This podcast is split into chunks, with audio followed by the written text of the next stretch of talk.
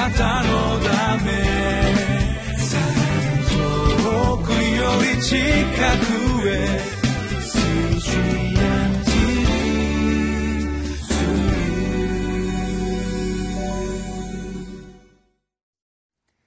皆様こんにちは。リビングライフの時間です。今日はコリント人への手紙第114章26節から40節。秩序と配慮によって徳を高める共同体というタイトル。この箇所からお分かちいたします。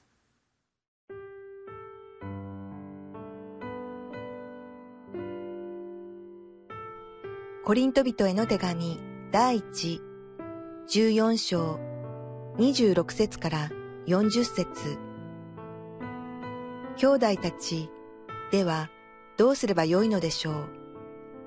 あなた方が集まる時にはそれぞれの人が賛美したり教えたり目視を話したり威厳を話したり解き明かしたりしますそのすべてのことを徳を高めるためにしなさい。もし威厳を話すのならば、二人か多くても三人で順番に話すべきで、一人は解き明かしをしなさい。もし解き明かす者が誰もいなければ、教会では黙っていなさい。自分だけで神に向かって話しなさい。予言する者も二人か三人が話し、他の者はそれを吟味しなさい。もしも座席についている別の人に目視が与えられたら、先の人は黙りなさい。あなた方は皆が変わる変わる予言できるのであって、すべての人が学ぶことができ、すべての人が勧めを受けることができるのです。預言者たちの霊は預言者たちに服従するものなのです。それは神が混乱の神ではなく平和の神だからです。生徒たちのすべての教会で行われているように、教会では妻たちは黙っていなさい。彼らは語ることを許されていません。立法も言うように服従しなさい。もし何かを学びたければ、家で自分の夫に尋ねなさい。教会で語ることは、妻にとってはふさわしくないことです。神の言葉は、あなた方のところから出たのでしょうか？あるいはまた、あなた方にだけ伝わったのでしょうか？自分を預言者、あるいは御霊の人と思う者は、私があなた方に書くことが主の命令であることを認めなさい。もしそれを認めないなら、その人は認められません。それゆえ、私の兄弟たち、予言することを熱心に求めなさい。威厳を話すことも禁じてはいけません。ただ、すべてのことを適切に、秩序をもって行いなさい。えー、今日、私が一番心に止まった御言葉をお読みします26節です兄弟たちではどうすればよいのでしょう？あなた方が集まる時にはそれぞれの人が賛美したり教えたり黙示を話したり威厳を話したり解き明かしたりします。そのすべてのことを徳を高めるためにしなさい。えー、もう一節40節。ただすべてのことを適切に秩序をもって行いなさい。パウロはコリントの教会に対してこの手紙を書いていますけど特に今日の箇所で私が注目した言葉があります。最初に読みました26節に出てくる「徳」という言葉です。えー、私は得意と言います。この徳の字を書くのですけど今まであんまり意味を調べたことはなくてなんとなく雰囲気でえー、掴み取っておりましたが今回ちょっと調べてみました「徳」という意味、まあ、辞書で調べますと身についた品性。社会的に価値のある性質。善や正義に従う人格的機能、まあ、こういったことが最初に書かれていました。またこのようにもありました。広く他に影響を及ぼす望ましい態度。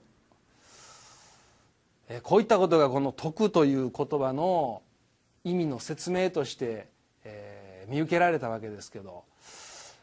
さあこれを知ってしまいますとですね本当に自分の内側を、え探られるのです、まあ、26節この箇所を読んだ時、まあ、教会生活のあるいはその集会の中で起こってくるような出来事が書かれています。賛美があり教えがあり目視があり威厳そしてその威厳を解き明かす、まあ、こういったことがああったわけです。また今の教会にもあるでしょ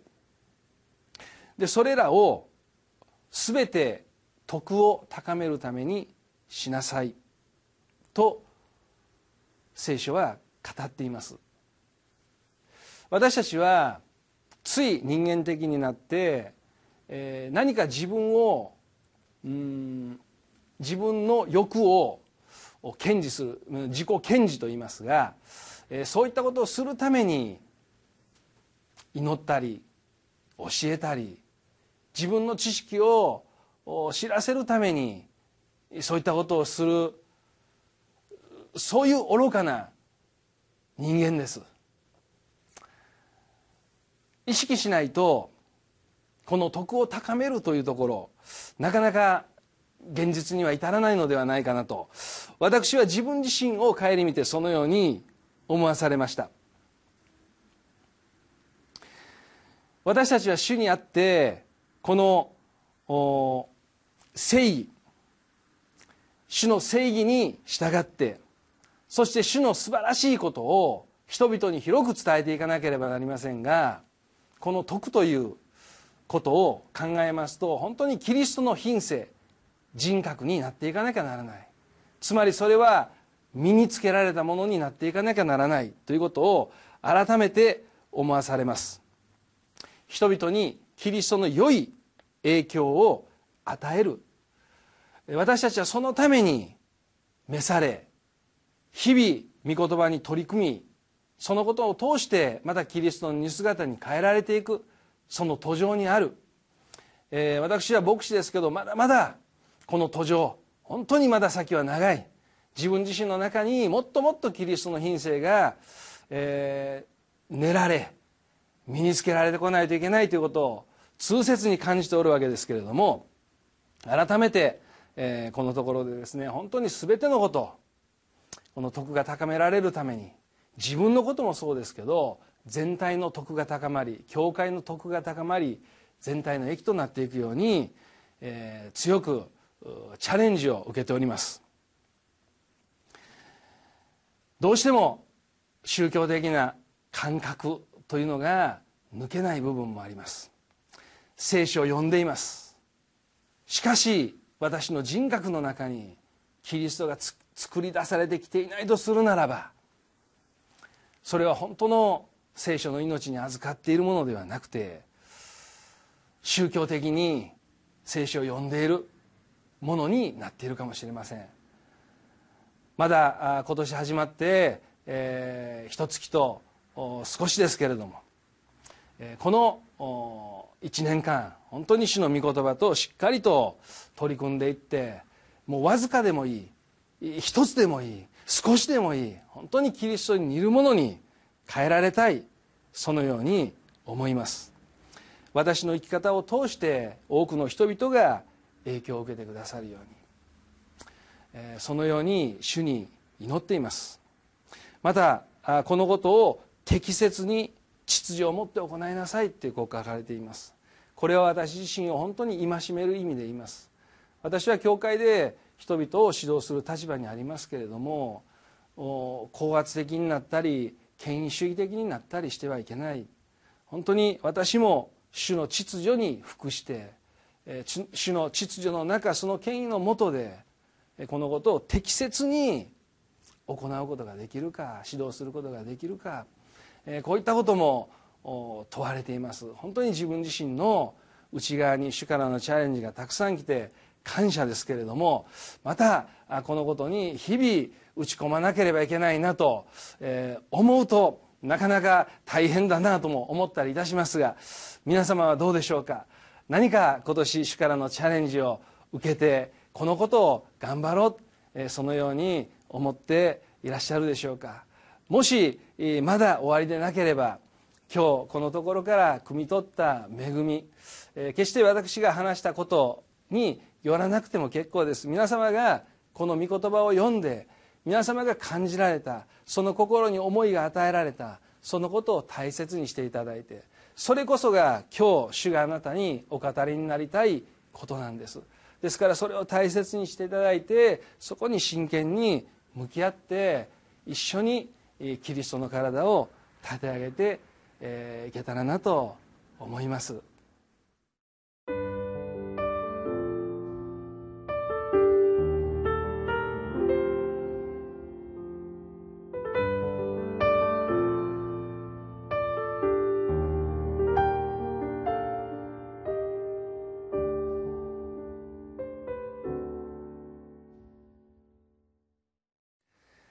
えいかがですか？このキリストの体に組み込まれている私たち互いに隣人を本当に大切な存在として思ってるでしょうか自分のしたいことだけを家庭でもあるいは教会でもどこでも自分のしたいことを優先しているでしょうかもし徳を高めるということを少し意識するなら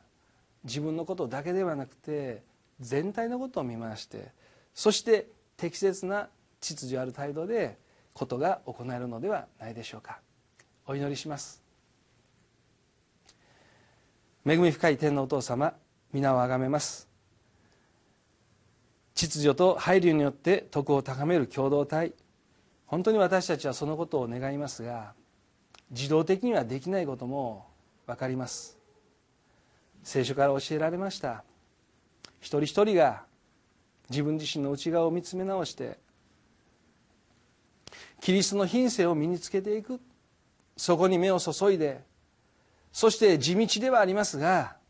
聖書を読み祈り黙想し人の交わりの時間を豊かにしていくことができるように助けてください。全ては御霊の働きです。